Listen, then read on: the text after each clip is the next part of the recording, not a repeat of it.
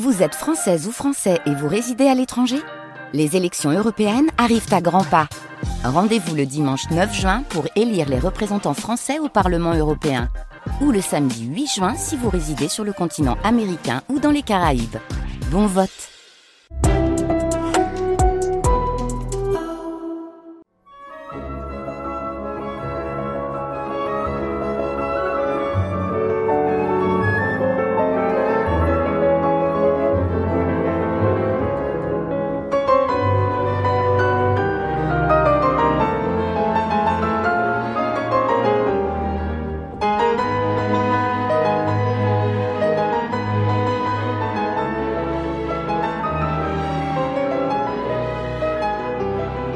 Sagan, plus grave que prévu.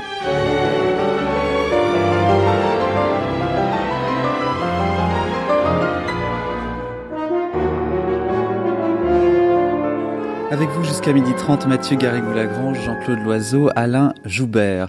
Aujourd'hui, c'est avec un peu de tristesse que je vous annonce que c'est le dernier jour de cette grande traversée. Françoise Sagan, j'espère que vous prenez autant de plaisir à l'écouter que nous en prenons à la faire.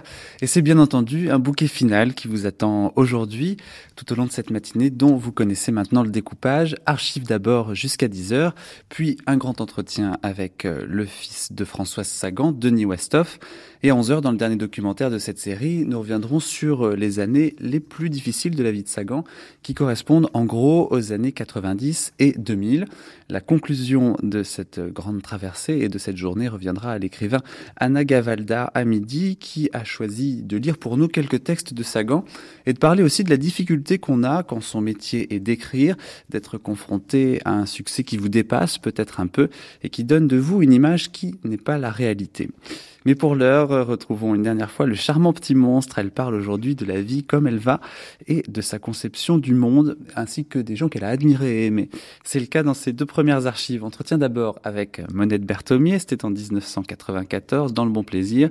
Et ensuite, ce sera avec Roger Vrigny en 1993, Lettres ouvertes. J'étais avec un ami français qui était là, ma sœur. On est partis tous les trois, on a été habités, euh, on été passé 15 euh, jours à à Key West. On passait toute nos, journées avec, avec Tennessee. C'était des vacances, là C'était pas des vacances, c'était tout à fait inattendu. J'adorais l'idée de rencontrer Tennessee, Williams. Naturellement, on a parlé tout sauf de littérature, c'est normal entre deux écrivains.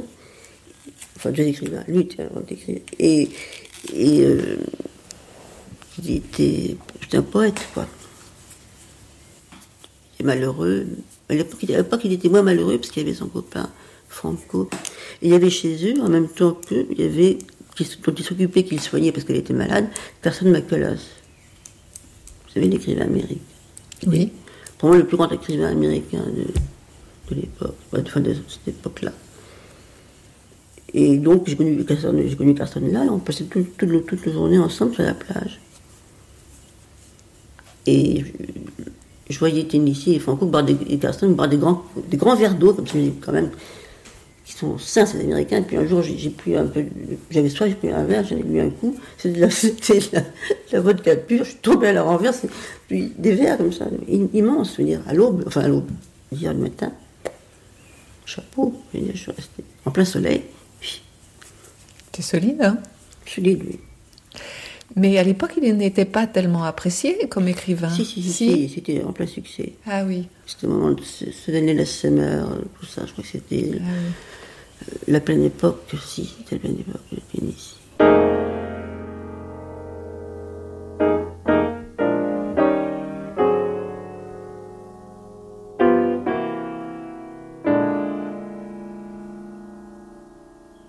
Dans le cas de Fellini, à, Cinecittà, on peut difficilement faire autre chose que de voir en arrivant Fellini au milieu, au milieu de sa, tribu. On, le voit tout de suite comme, Le, comme le maître de Cinecittà, en fait. C'est l'élément majeur.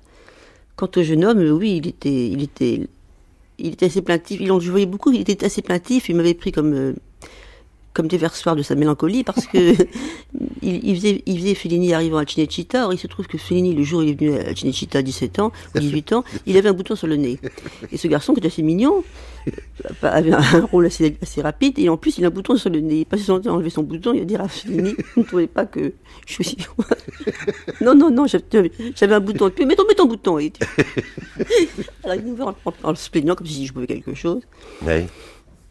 Et, l'autre admiration aussi, enfin il y en a beaucoup dans le livre, mais on viendra aux choses plus personnelles tout à l'heure, mais c'est personnel aussi les admirations, c'est celle euh, à l'égard de Gorbatchev. Et c'est très curieux parce que, c'est pas curieux du tout en fait, c'est qu'en réalité, je comprends parfaitement ce que vous avez pu ressentir mmh. à l'égard de cet homme au début vous ne connaissiez pas, que vous avez eu le privilège de pouvoir rencontrer, mais en réalité que vous ne connaissiez pas et que vous connaissiez simplement par les, euh, ce qu'on disait de lui, ce qu'on voyait de lui à la télévision, etc. Car c'était un homme qui effectivement pouvait provoquer ce mouvement d'adhésion et de sympathie. D'abord pour son allure, là aussi. Là aussi, il y a une silhouette, non? Oui, mais en fait, je ne l'ai rencontré, cet homme, qu'il y a dix jours, par hasard, euh, de Gabriel, mais avant, je l'avais jamais vu. quand j'ai écrit ces textes, je l'avais jamais, jamais, jamais Jamais, jamais, jamais. J'avais essayé, mais j'étais pas arrivé. Quand j'étais venu à Paris, etc. Et, et, sa silhouette, on la voit assez bien à la télévision. On voit bien le genre d'homme que c'est. Non, je trouvais extravagant. D'abord, j'ai commencé par l'entendre. Il parlait à la télévision il y a très longtemps, en 50, euh, en 60, je sais plus combien, 83, je sais plus, bref, la, date. Et j'étais très étonné de voir un, c'était un russe qui parlait, qui s'est traduit au, au, fur et à mesure, et tout ce qu'il disait, qu'il parlait comme un, comme, euh, comme un Européen, comme un Américain, il parlait comme un homme normal. Vous savez, il parlait il a un langage ouvert, il disait il n'y a pas de raison que les femmes et les enfants soient brûlés par les bombes atomiques, il n'y a pas de raison qu'on meure de faim, il n'y a pas de raison. Enfin, il avait un langage normal. C'est un drôle d'effet après, après toutes, ces années où c'était tellement carré, tellement, comment dire, euh, presque, c'est devenu un petit peu exotique les discours des Russes. Alors j'étais frappé par son ton et puis par cette espèce de, de de sincérité à mes yeux qu'il y avait dedans. Et puis après, il y a eu tout quand même cette espèce de chose énorme qu'il a faite de renverser la situation, de ficher en l'air 70 ans d'horreur pour les gens et, de remettre la liberté en route. Je veux dire, c'est quand même hallucinant. On s'en rend absolument pas compte, mais ce sera le grand homme du siècle, je pense.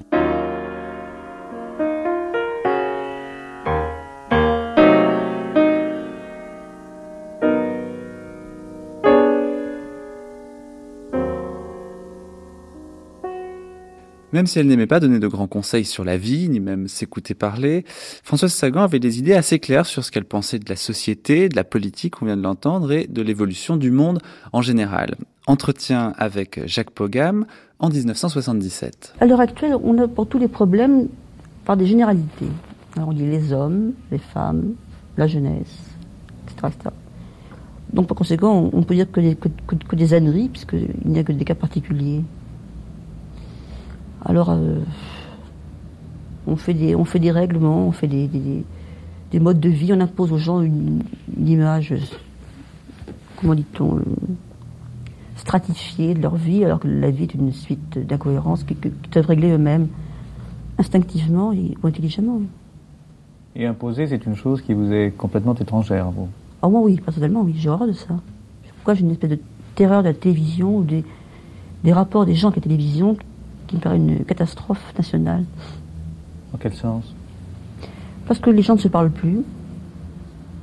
Avant, quand il y avait un, homme et une femme qui se connaissaient depuis 20 ans, qui se trouvaient devant une table, ils faisaient un effort, même n'importe lequel. As-tu été au jardin euh, Qu'as-tu fait aujourd'hui euh, N'importe quoi. Il y avait une recherche pour éviter le silence.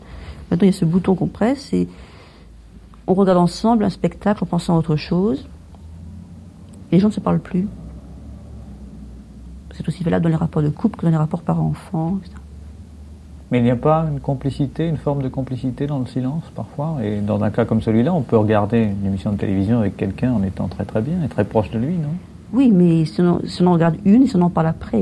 Et généralement, les gens allument leur poste, ils restent devant et leurs pensées divergent. Comme quand on est petit, qu'on va à la messe avec ses parents, il est évident que tout le monde pense à autre chose qu'à Jésus-Christ. à quoi pensiez-vous quand vous alliez à la messe?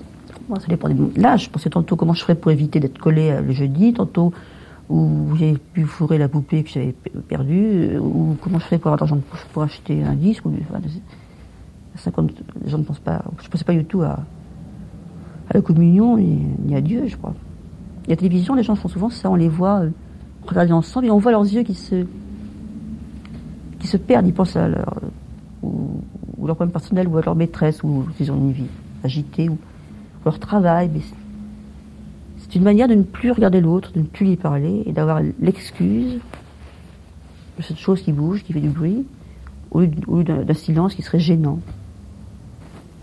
Les gens sont très seuls en général. C'est une maladie, c'est la maladie de notre époque. Les gens, les gens vivent dans une solitude épouvantable généralement, à tous les niveaux, je crois. vous croyez que c'est nouveau cette solitude? Non, je ne crois pas que ce soit nouveau, mais je crois qu'elle est décuplée par les, par les, je sais pas, par les modes, les modes de vie. Les gens se lèvent très tôt, prennent des trains, vont travailler dans les bureaux avec des gens qui sont en contact physique tout le temps. Ils rentrent toujours dans les moyens de transport en commun. Ils sont chez eux entourés de gens. Ils n'ont jamais une seconde pour être seuls physiquement et pouvoir être, pouvoir rêver, pouvoir être libre, pouvoir voir le temps passer, donc pouvoir euh, parler avec quelqu'un.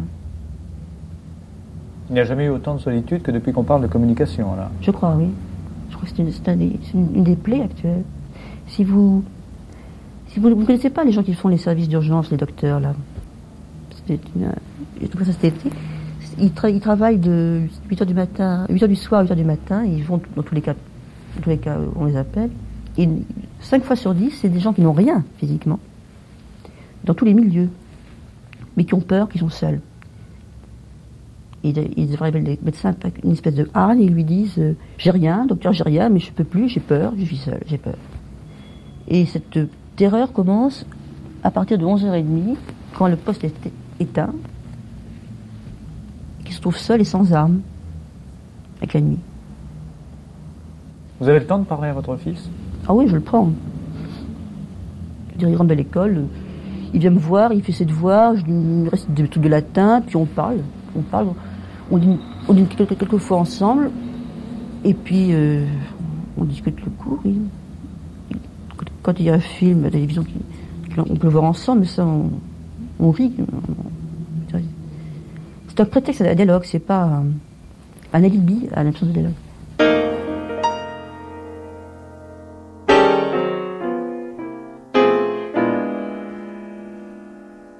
Son fils Denis Westhoff qui avait 15 ans au moment de cette interview et avec qui je m'entretiendrai dans 40 minutes environ, ce sera à 10 heures. Et si on parlait un peu de voitures, on a finalement assez peu évoqué les automobiles depuis le début de cette série et pourtant ce n'est pas seulement une légende, Sagan adorait les voitures. Extrait d'une émission au sujet d'Enzo Ferrari dans laquelle elle intervenait, c'était en 1967. C'est une voiture euh, géniale, elle quitte jamais la route, elle est cramponnée à la route. La mienne se conduit comme un jouet, enfin, de doigts comme un vélo.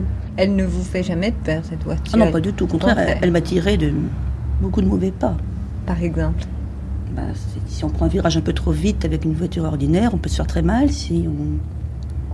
Je sais pas, quand il faut doubler euh, un camion assez vite euh, avec une voiture qui va doucement, on met trois fois ou quatre fois le temps que met la Ferrari. C'est une voiture très sûre, finalement, si on sait la conduire.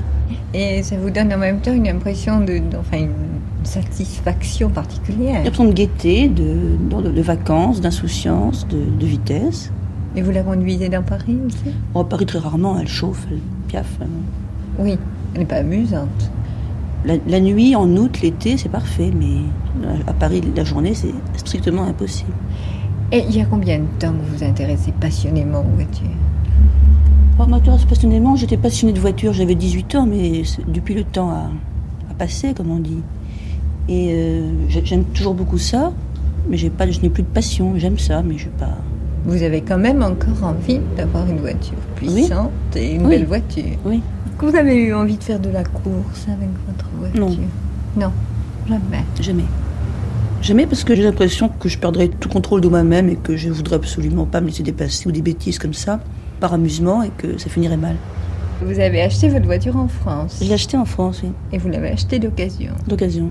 C'est une California, c'est un modèle qui doit avoir 4-5 ans maintenant, ou peut-être plus, je sais pas. Et vous m'avez dit que vous aviez voulu acheter une Ferrari neuve. Vous êtes donc allé en Italie et vous avez rencontré Ferrari. Alors il m'a fait essayer une voiture d'abord dans la montagne, et puis après, on est allé sur le circuit, vous savez, je crois que c'est à Modène, euh, le circuit de course avec une Rossa qui allait à 300 à l'heure. Je faisais signe de croix, absolument une péto tout le temps. C'est là où ce coureur italien s'est tué en plus. J'étais avec mon frère. Moi, Ascari, non? Oui, Ascari. Moi, j'étais terrorisée, mais enfin fa- fascinée, c'était très joli. Et lui m'a paru un homme charmant, très intelligent et très, très agréable. Est-ce que vous a laissé une impression euh, particulière? Il m'a paru un homme triste, à cause de. Il m'a parlé de la mort de son fils, Dino. Oui. Et on sentait que tout l'atelier, tout son bureau était consacré à, à ce souvenir. Il m'a paru un homme assez frappé dans, dans la vie, quoi, un homme qui a vu des catastrophes. Mais il- à la fois, on sent qu'il a une passion pour son métier.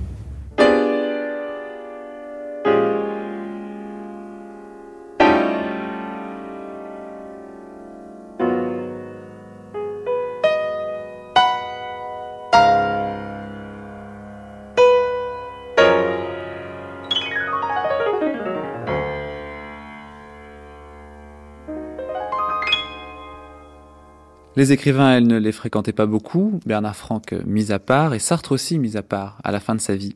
En revanche, elle lisait énormément, entretien avec Laura Adler au moment de la parution de son livre La Laisse. Est-ce que votre personnage, euh, je vais parler du personnage Sagan, Mm. euh, vous échappe de temps en temps Ou est-ce que vous y collez complètement Oh, complètement, Dieu merci. je- J'aurais passé ma vie à, à rouler à 200 à l'heure en buvant du whisky, en jouant au casino. J'aurais une vie assez, assez, assez, assez brève et assez, assez minable, quoi, à la fois. Vous n'êtes pas une, une vieille dame rangée quand même? Non, pas du tout. Il n'y a pas de fumée sans feu. Il est vrai que j'ai vécu comme ça. Qu'il rêve de, de- de continuer à faire des, des- des- ce genre de sottises, mais, mais m'échapper. euh, Non, je, je, je- je ne sais pas que ça, quand même. pas.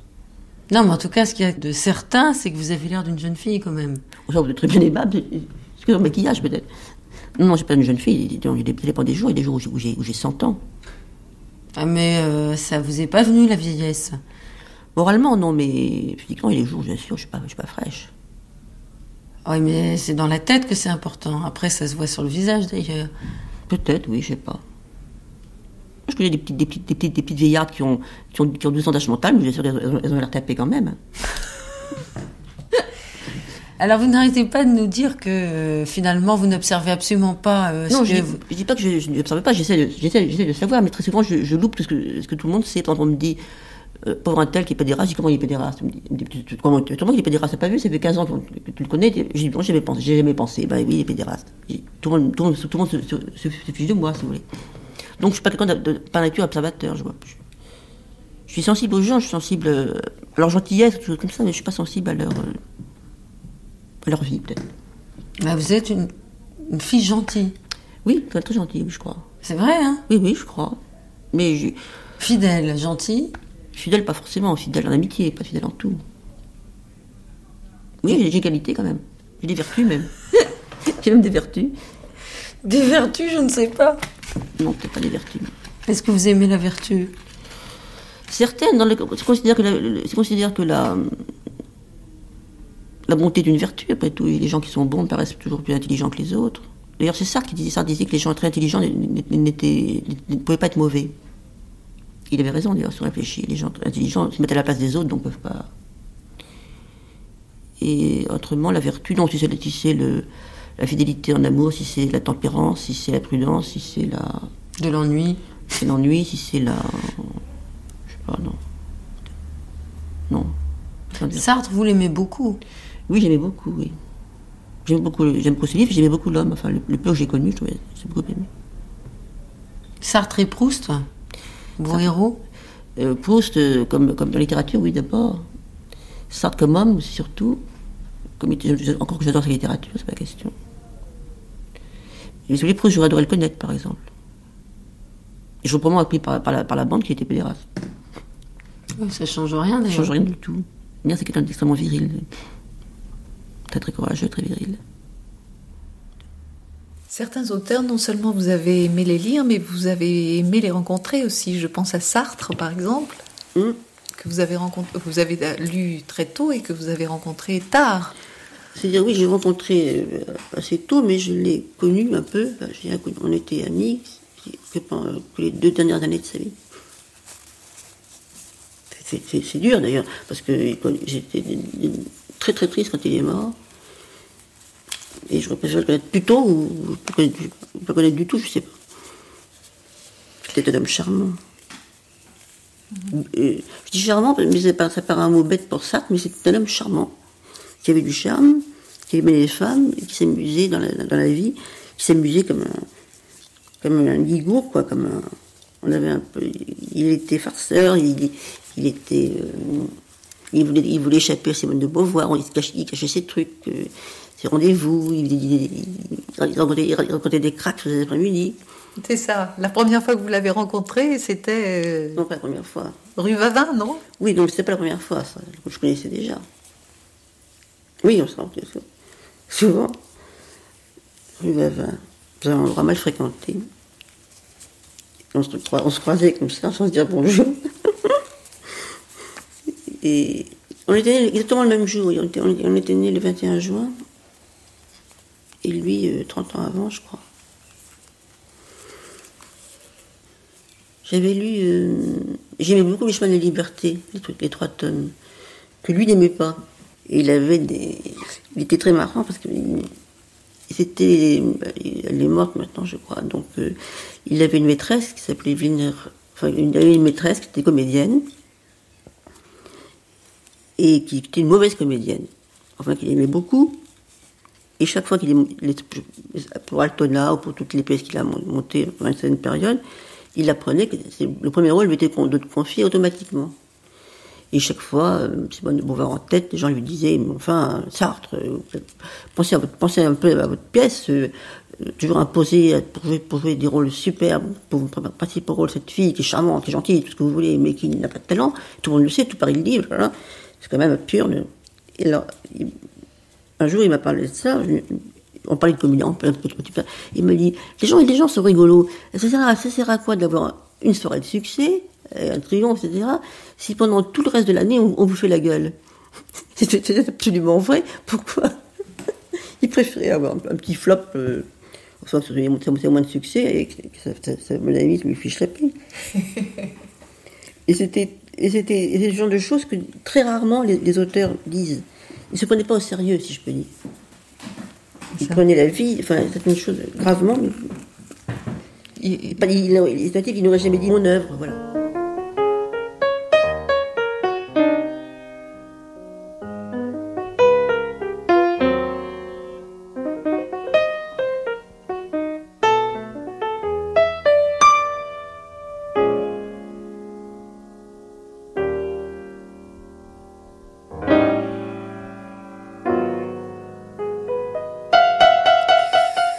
Ça frotte un peu chez Thelonious Monk. La vie et l'œuvre. Faut-il sacrifier sa vie à son destin littéraire? Faut-il se mettre à nu dans ses romans? Françoise Sagan répond à ce sujet à André Alimi. Dans vos romans, il y a une très grande pudeur. Mm. moi j'ai eu cette impression, puis alors, comme j'ai très peur de me tromper, j'ai lu comme ça tous les critiques, et puis le mot pudeur revient souvent.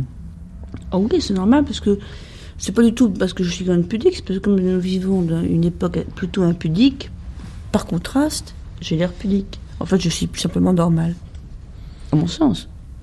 Mais est-ce que vous ne freinez pas un peu vos personnages? Est-ce qu'il n'y a pas des moments où vous vous dites qu'un personnage pourrait aller beaucoup plus loin, mais que vous, vous ne tenez pas à ce qu'il aille plus loin? Ah non, moi je fais exprès, je les tiens, je les tiens en main, enfin je les tiens comme des chevaux, enfin, le mort serré, quoi. Et non seulement ils ne vous échappent pas, mais, mais quand vous les freinez, vous ne regrettez pas. Enfin, vous dites que c'est vraiment. Ils ont fait leur distance. Vous savez, pour faire des, des grands parcours de grands canteurs, c'est pour lâcher un cheval au galop, il faut Dostoevsky. Sachant que je ne dis pas Dostoevsky, je préfère euh, tenir mes chevaux. Euh. D'abord, oui, justement, euh, quand on lit les papiers, souvent ça, je ne suis pas Dostoevsky, je ne suis pas Proust, enfin. Pourquoi toujours ce, ce leitmotiv enfin... Parce que ce sont mes deux passions. Oui, mais pourquoi cette sorte de d'aveu, je suis pas ceci, enfin vous êtes Salgan, et Salgan, enfin c'est Salgan, c'est que... Non, parce que généralement ça correspond à une, une question qui est, êtes-vous contente de votre carrière, enfin de votre métier? Alors je dis oui, je regrette de ne pas être un un et un tel, c'est tout, ça c'est pas une obsession chez moi. eux ont du génie, moi j'ai du talent, puis voilà. C'est pas une façon de vous diminuer quand même. Oh non, pas du tout. Je, trouve, je trouve même que je suis plutôt douée par la, par la nature de certains dons d'écriture, si vous voulez. Mais euh, je, je, ne pense pas, je n'arriverai jamais à cette euh, force de percussion. Et c'est pas de la pudeur, justement, cette force. Quand euh, on parle de Dostoevsky et de Proust, il y a chez eux une sorte d'impudeur. Et vous, je vous ai dit tout à l'heure, il y avait chez vous une sorte de pudeur. Est-ce que Ah. vous ne freinez pas vous-même? Une impulsion géniale. Oui. je crains que non. non, j'ai peur que non. Euh, en fait, euh, il faut être, je crois, assez malheureux pour écrire. Je ne suis pas quelqu'un de malheureux.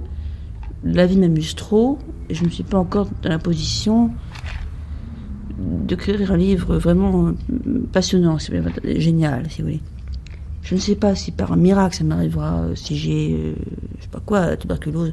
Par exemple, quelquefois, il m'est arrivé de rêver, mais moi, je vous assure, de rêver d'avoir la tuberculose aiguë et de passer trois ans à la montagne magique de Thomas Mann, c'est-à-dire à Davos, et là, piégé, obligé de faire un livre qui soit génial. Parce que malheureusement, on téléphonait gaiement, tu vas danser, tu viens danser, et... Oui, je veux dire? Dostoevsky avait, bon, était, tout ce que vous savez, et Proust aussi. Gens malheureux. Et qu'est-ce que vous préférez? Ben, pour dire la vérité, je l'ai prouvé, je préfère ma vie. Un manque d'ambition, sans doute. Enfin, C'est pas un manque d'ambition, c'est un manque de. Je sais pas, c'est un manque de quelque chose, en tout cas, c'est pas bien. Peut-être que 45 ans, 50 ans, 60 ans, quand je ne plairai plus à personne et que je, serai, je regarde un- une, une vieille chose, peut-être qu'à ce moment-là, à force, de, à force de tristesse et de désolation et de solitude, enfin solitude euh, possible, à ce moment-là, peut-être, euh, je me mettrais travailler vraiment. Enfin, tout le temps, tout le temps, tout le temps. Ou alors, je courrais les instituts de beauté pour me faire remettre le visage, euh, vous voyez, poupin.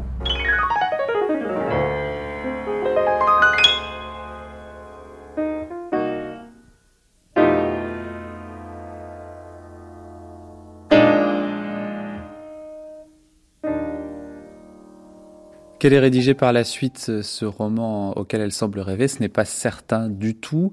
En revanche, qu'elle ait réussi à faire de sa vie un roman, ça, oui. Vous avez souvent déclaré que vous n'aimiez pas les gens qui se prenaient au sérieux. Mhm. Je m'ennuie avec eux. Je n'ai rien contre, parce qu'il faudrait. Si j'étais vraiment hostile, il faudrait que je me batte tous les soirs. C'est d'ailleurs pour ça que vous ne voyez pas tellement les gens de, de la politique. Par exemple, Il y a des minutes qui vous laissent complètement euh, indifférente. Non, c'est pas la, poli- la politique m'intéresse plutôt, mais c'est les gens politiques sont souvent très très ennuyeux. Mais les gens du monde, c'est pareil. Ce qu'on appelle les gens du tout, Paris, ils se prennent au sérieux, c'est absolument tragique. Ils, vous racontent, ils vous racontent. Tu sais, j'ai fait tel disque. Vous savez, euh, ma pièce va faire ça. Vous savez, mon livre sur au Venezuela. Vous savez. euh, Enfin, ils parlent de leur métier de, de même, comme si c'était le, centre d'intérêt général. Ils vous racontent tout ce qu'ils font. Ça, j'appelle se prendre au sérieux, finalement. Et moi, ça me tue parce que moi, je parle jamais de ce que je fais. Je dis tristement Tiens, tiens, mon livre est fini. Je sais que vous, vous préférez les gens un peu fous, non? Oh oui, mon Dieu, oui. Les gens un petit peu fous, oui. Les gens sains. enfin les, les- enfin, les gens fous, mais qui sont sains par rapport aux, aux gens sérieux. Voilà. Les gens fous sont sains par rapport aux gens sérieux. Parce que les gens qui ne parlent pas d'eux-mêmes, les gens qui sont prêts à faire n'importe quelle bêtise, qui sont prêts à prendre n'importe quel train, qui sont prêts à, à tout casser de la vie absommante qu'on leur impose, sont des gens sains. Enfin, encore assez vivants, avec du sang dans les veines. Et les autres qui sont dans leur petit carcan assommant entre le. Je sais pas moi, entre. euh, Que ce soit la présidence de la République, Matignon, machin, euh, les théâtres, trucs, c'est Maxime, c'est pas possible. Oui, ça qui, qui étouffe dans des limites. euh, Il y a un petit circuit à eux, bien organisé, qui ne pensent pas pouvoir rester, je sais pas moi. Par exemple, aller euh, passer leurs vacances à côté de Paris, bon, à 10, à 10 km de Paris, une banlieue. Oui. Bon, moi j'avais une envie folle, il y avait un machin, un pavillon à louer cet été.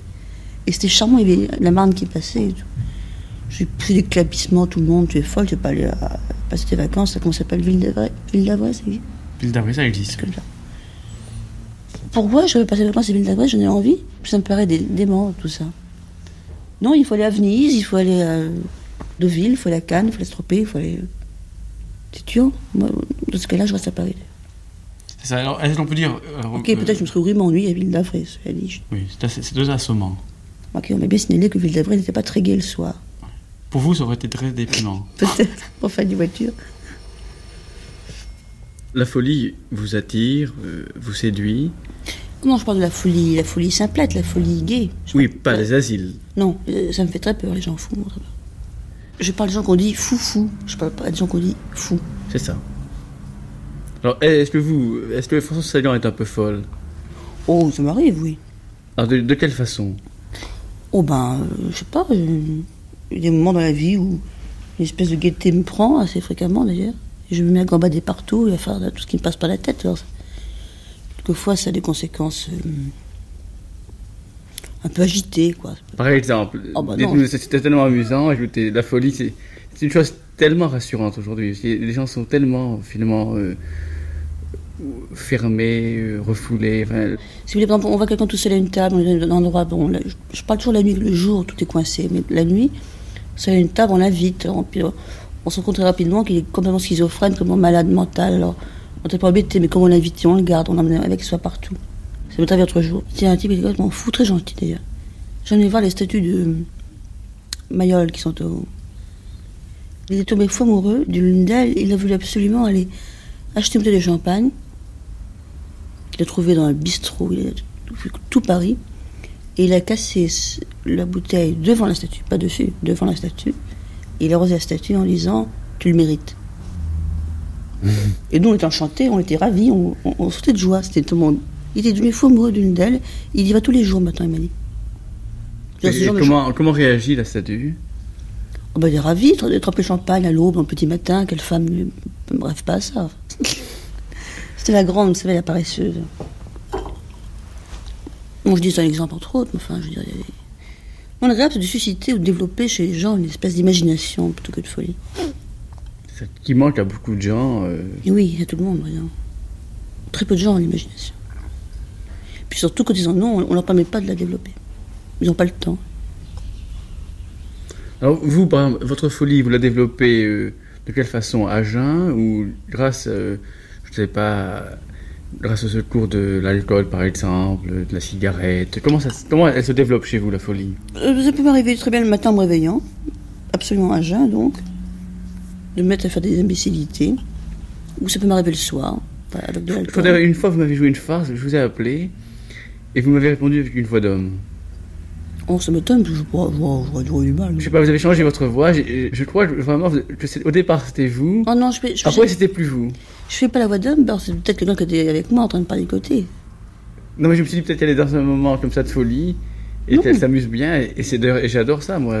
Non, moi je joue beaucoup avec ma sœur au téléphone. Et alors comment faites-vous par exemple? Alors, alors, vous changez votre voix? Non, je prends la même voix, comme les gens connaissent ma voix plus ou moins, alors ils disent Ah, Françoise, euh, Sagan, bonjour, c'est. Bon. Mais je un malheureux journaliste, par exemple.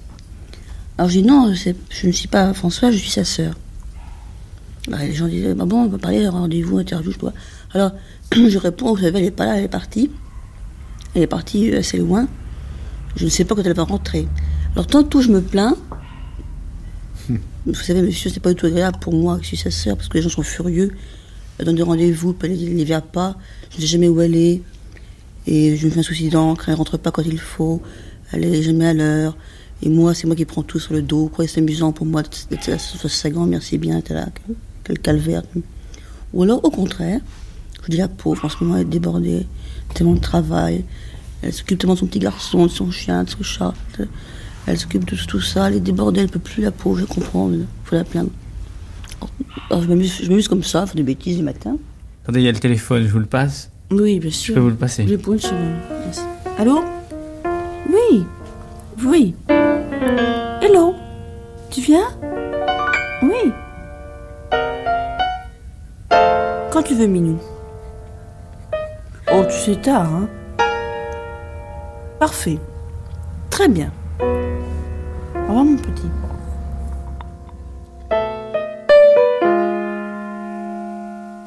Et quand le journaliste André Alimi interroge Françoise Sagan chez elle, eh bien c'est lui qui répond au téléphone.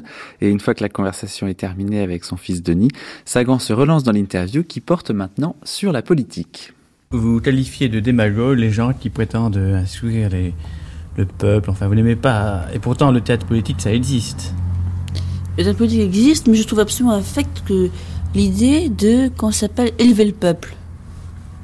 C'est leur terme. Il faut élever le peuple. Ah, c'est le mot peuple qui vous ennuie. Oui, parce que le peuple c'est pas c'est pas c'est pas une, une petite boule, c'est un, un homme, une femme, un enfant, un adolescent, euh, qui sont peut-être quelquefois opposés chez eux. Enfin, je veux dire, c'est pas Alors, élever le peuple, ça me paraît une, une grossièreté énorme pour commencer. Et deuxièmement, euh, euh, c'est élever le peuple, ça ne veut pas dire lui donner du- des pièces hongroises ou tchèques contre lesquelles je n'ai strictement rien personnellement, mais qui, mais qui fait que quand les malheureux rendent leur travail excédé, ils tombent sur une pièce euh, extrêmement difficile, non, ob- abscon. Abscon. Abscon. Bon, alors, alors qu'en fait, il semble que le rire soit réservé aux gens bourgeois. Les pièces drôles sont réservées aux gens bourgeois. Il me semble que rien n'étant plus reposant que le rire, on devrait faire rire les gens du peuple. De leur flanquer des choses à les faire penser. De quel droit on les ferait penser? Ils, ont pas... ils pensent tout seuls, j'imagine. D'accord, mais vous avez des idées quand même assez définies. Est-ce que vous pourriez écrire une pièce politique ou un roman avec quand même Non, une a priori j'aime. politique? Vous n'aimez pas? Jamais de la vie, non. Hum, Ça me paraîtrait, comment dire... euh, Pourtant, Brecht, ça existe. Brecht, ça existe, mais Brecht, il, a vécu pendant la, sous Hitler, il, avait, a vu l'arrivée du nazisme, il a vu tout ce qui se passait. Il connaît le problème. Moi, je vis sous Louis-Philippe, pardon, sous Pompidou, et euh, je, je, vois rien, pas grand-chose. Je vois un régime tranquille avec des scandales financiers et histoires d'impôts, on parle que d'argent. Mais sous Brecht, on parlait de violence, de fureur, de nazisme et de crainte. Alors- Donc, notre époque, à votre avis, ne pourrait pas inspirer de pièces politiques Si, ça pourrait inspirer Mirbeau, ça pourrait inspirer euh, Zola, ça pourrait inspirer des gens comme ça. Personnellement, euh, je suis tellement euh, fatiguée, par, enfin, fatiguée mais énervée ou épuisée par cette époque que pff, ça m'intéresse pas. Ça m'intéresse pas du tout cette époque. Enfin, je veux dire, le régime politique ne m'intéresse pas du tout. Ça me fait ça, honte. ça ne laisse pas votre verve. Enfin, quelquefois, enfin, je suis sûr que quand vous rencontrez des gens, je sais pas, à déjeuner ou chez vous, il y a chez vous une sorte d'esprit satirique. Je vais vous dire, une Et chose- dans vos romans, on ne le retrouve pas, ça. Une chose désopilante, c'est que tous les gens qui ont de l'argent, qui sont riches, se plaignent des impôts, n'est-ce pas? Ils, sont, ils gênent. Et, Comment ils font? et, Très bien. bon. et, et moi qui. Moi, j'en paye énormément aussi, mais je considère que je suis tellement privilégié, tellement heureux par, par rapport au reste de la population, que vraiment, j'ai qu'à payer, mais je sais pas quoi, euh, 30%, 80% d'impôts et, me taire. C'est la moindre des choses. Mais ce qui m'énerve, en revanche, ça, je suis d'accord pour les impôts. Mais en revanche, ce qui m'énerve, c'est de savoir que des vieillards vont grelotter tout l'hiver et que des imbéciles, euh, des députés, vont se mettre de l'argent plein les poches, ça m'agace. Je préférerais que mon argent, j'aimerais savoir qu'une pour une fois, l'argent qu'ils ont piqué dans la poche va aller droit dans la poche d'une vieille dame. Une fois.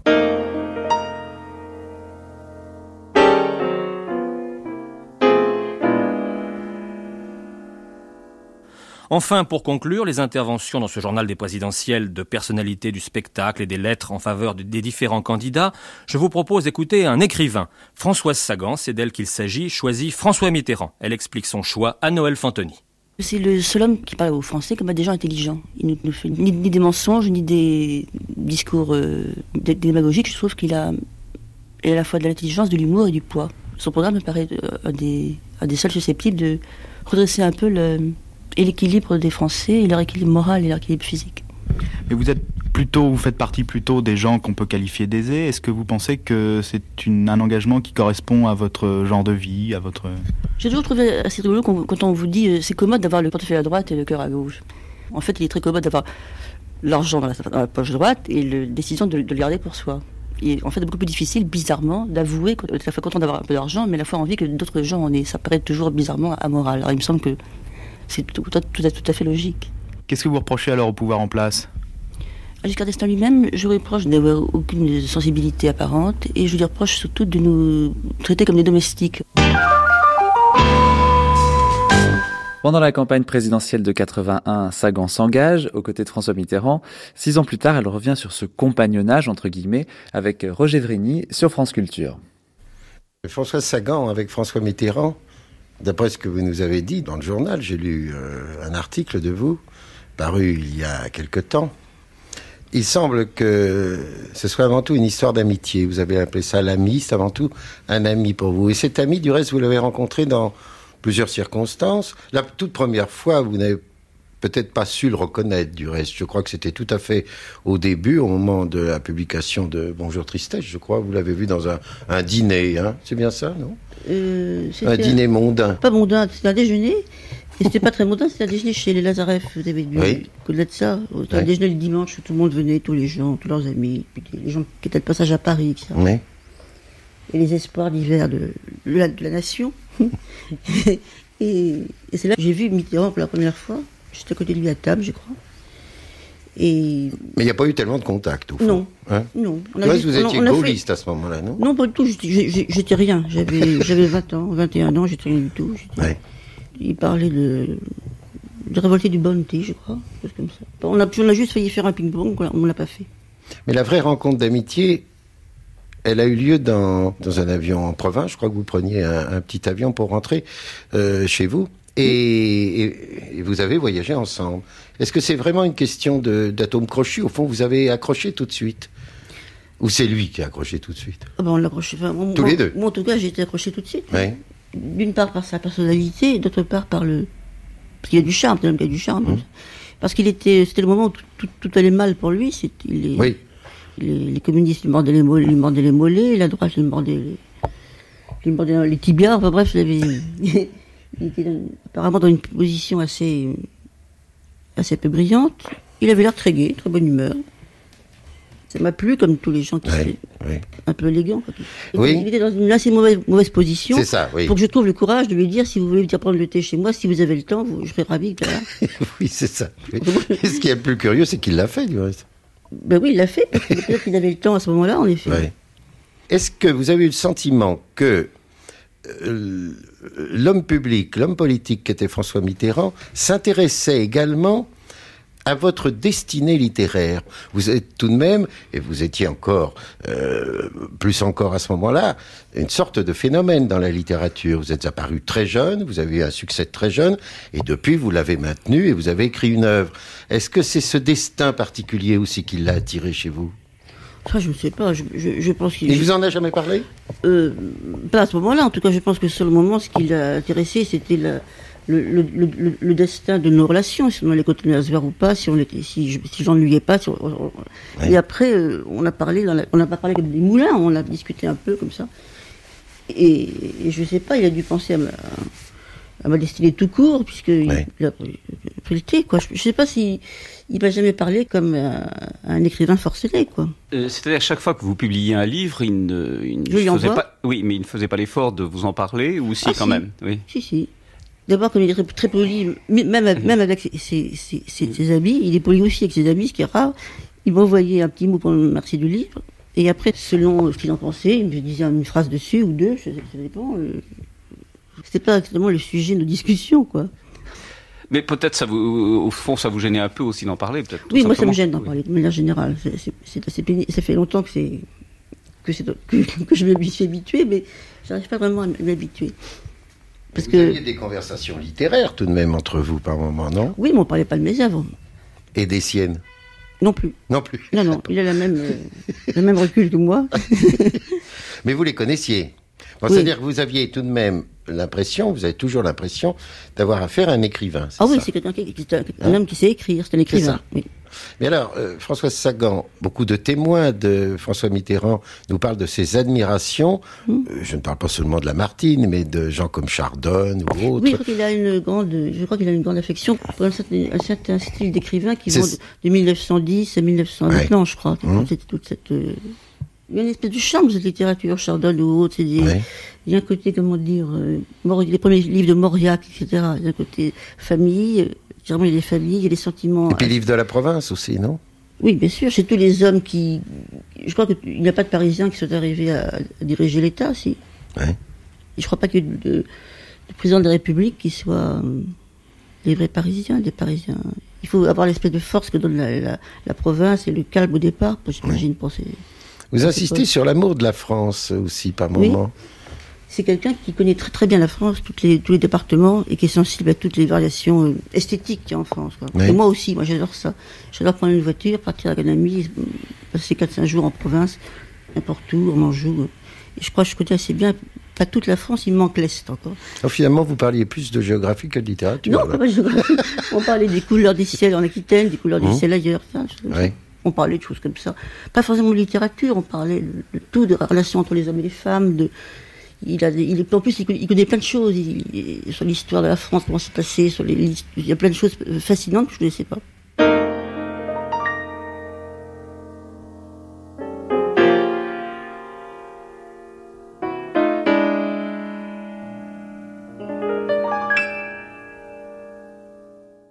Et ce qui est un peu inattendu, je crois, mais qui apparaît après euh, ces nombreuses heures passées euh, avec Françoise Sagan sur France Culture dans cette grande traversée, c'est qu'il existe une philosophie morale, une manière de voir la vie qui lui est bien particulière, une philosophie du risque aussi, qu'elle vous livre dans cette toute dernière archive enregistrée par Jacques Pogam. Vous êtes plus spontanément porté vers des hommes désarmés que vers des hommes sécurisants, entre guillemets? C'est pas, c'est pas absolument, c'est pas aussi net que ça. Et les hommes qui sont, les hommes sécurisants sont aussi les hommes vulnérables. Ce qui fait très peur, c'est les hommes qui sont comme des rocs et sur lesquels tout glisse et qui sont apparemment euh, solides. Une solidité basée sur du béton me fait très peur. Alors que la solidité basée sur un être humain, face de la chair, du sang, du nerf, me rassure. Et c'est ça dont vous avez besoin d'être rassuré? Oui, bien sûr. Très- Tout le monde a besoin de ça, je crois. Les hommes ont besoin de d'une femme ou d'un autre homme ou de quelqu'un qui, qui les, à qui puisse parler, qui, qui puisse les rassurer et qui soit aussi vulnérable qu'eux. On ne cherche pas des modèles dans la vie, on ne cherche pas des. On cherche ni des modèles, ni des maîtres, ni des valets, on cherche des. ni même, ni même des compléments, on cherche des, des égaux. Compagnons. Des égaux, oui. Des compagnons. Enfin, c'est- Compagnon de, de solitude, alors. Des gens avec qui on puisse briser la solitude. Et ça peut vraiment se briser? Parce qu'après tout, on meurt, vous mourrez, moi je meurs. Oui, on ne pas au même moment, bien entendu. Mais la solitude n'est pas brisée au fond, parce qu'effectivement, on ne va pas mourir ensemble, mais elle est, on a le sentiment qu'elle est brisée. Et même si c'est une illusion, ça, devient vrai. Aimer ou croire aimer, c'est pareil. Se sentir seul, se sentir, ou croire qu'on est plus seul, c'est purement subjectif, mais toute vérité est subjective. Donc, euh, Oui, mais pour quelqu'un comme vous qui a l'habitude de disséquer un peu les états d'âme, de disséquer les, les sentiments, Oh, croire je- aimer, c'est la même chose qu'aimer? Oui, bien sûr. Puis en plus, je ne dissèque pas dans ma vie privée. Je dissèque que je suis aussi aveugle et aussi brouillon que tout le monde. Vous arrivez à séparer les deux ainsi? Euh, c'est pas pareil. Quand j'écris, j'essaie d'être intelligente, d'être cohérente et d'avoir une certaine fermeté dans mon écriture et dans mes propos. Dans la vie, ma foi, il arrivé souvent de me conduire comme la dernière des crétines, comme si je n'avais aucune, aucune intelligence de l'existence ni des gens. Parce que les sentiments vous entraînent et qu'on n'arrive pas. L'intelligence, c'est c'est comme, c'est comme euh, la, ça derrière en battant de l'aile. et le, cœur ou le corps vont un peu le galop. Et quand vous battez de l'aile, euh, au fond, vous, vous ne devez pas vous sentir très mal, non? Ah, Ça dépend. Quelquefois, on bat de l'aile parce qu'on a une- un amour malheureux et euh, on bat de l'aile, on s'en- on s'en on s'en très mal, oui. L'amour malheureux, c'est euh, une expression qu'on ne s'attend pas à entendre de votre part. Bah, ça arrive à tout le monde de tomber sur quelqu'un qui ne vous aime pas. Ça peut arriver aussi, ça arrive à tout le monde, je pense. Même, ça peut arriver à 18 ans, ça peut arriver à 30 ans, ça peut arriver à tous les âges. Ça peut encore arriver dans. Mais l'un des lieux communs les plus admis, justement, à propos de, de ce fait de tomber sur des gens qui vous aiment pas, c'est que ce sont toujours les mêmes genres de femmes qui tombent sur les hommes qui ne les aiment pas et les mêmes genres d'hommes qui tombent sur les femmes qui ne les aiment pas. S'il y avait une sorte de Oui, d'attirance. Oui, non, ça, je, pour ça, je ne suis pas du tout attirée par le malheur. J'ai absolument pas le goût du malheur. Non, mais je veux dire, euh, j'ai une vie plutôt, plutôt agréable, plutôt douce même, avec des gens, des gens chaleureux. Mais il m'est arrivé, même, d'avoir, d'avoir des, ce qu'on appelle un pépin, enfin, La tolérance, la chaleur, la douceur, euh, le dialogue, tout ça, ça forme un certain équilibre. Oui, ça finit par former un certain équilibre. Quand on, est, a 20 ans, on pense que c'est pas suffisant, que c'est euh, ce sont des armes de défense, si vous voulez. Et puis en, en, vieillissant, on se rend compte que ce sont des armes extrêmement euh, précises et efficaces. Écouter les gens, les essayer de les comprendre, ne pas les juger, ça vous donne une espèce de position, non pas de force, une position absolument imparable. À l'instant qu'on admet qu'il vaut beaucoup mieux être euh, trompé que se méfier, on est invulnérable. Invulnérable parce que consciemment naïve un peu. Non, invulnérable parce que les gens ne peuvent rien contre vous si vous n'êtes pas en état de défense, d'agressivité. Qu'est-ce qui peut arriver? On peut, on peut recevoir des, coups, mais si on est, si on est, on est euh, d'accord pour les recevoir, c'est pas très. Je m'exprime mal, mais je le fait d'être ouvert et d'avoir la plus grande surface possible portante, enfin le plus grand écart dans l'œil, euh, je sais pas, vous met à l'abri de tout. Vous met à l'abri de, de la mélancolie, ça vous met à l'abri de l'égoïsme, ça vous met à l'abri d'une forme d'ennui morbide, narcissique et, qui est très répandue,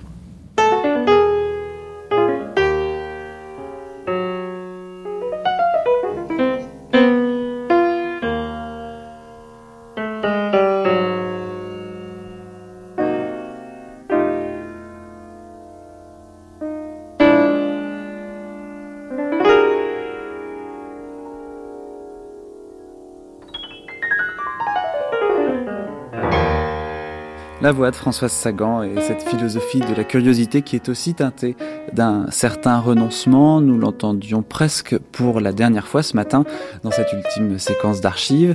Et je remercie à cette occasion une dernière fois Cécile Rogue, Alina, qui nous a aidé exhumer ces enregistrements afin que vous puissiez les entendre. La voix de Sagan, donc, vous l'entendrez une dernière fois dans 50 minutes, puisque nous diffuserons comme chaque jour un extrait lu par elle-même d'Avec mon meilleur souvenir. À 11h, ce sera le moment du documentaire, axé aujourd'hui sur les dernières années de la vie de Sagan, qui n'ont pas été les plus faciles. À midi, Anna Gavalda pour le choix des textes, et dans un instant, un long entretien avec euh, Denis Westhoff, son fils, qui nous racontera les années qu'il a passées auprès de sa mère. À tout de suite.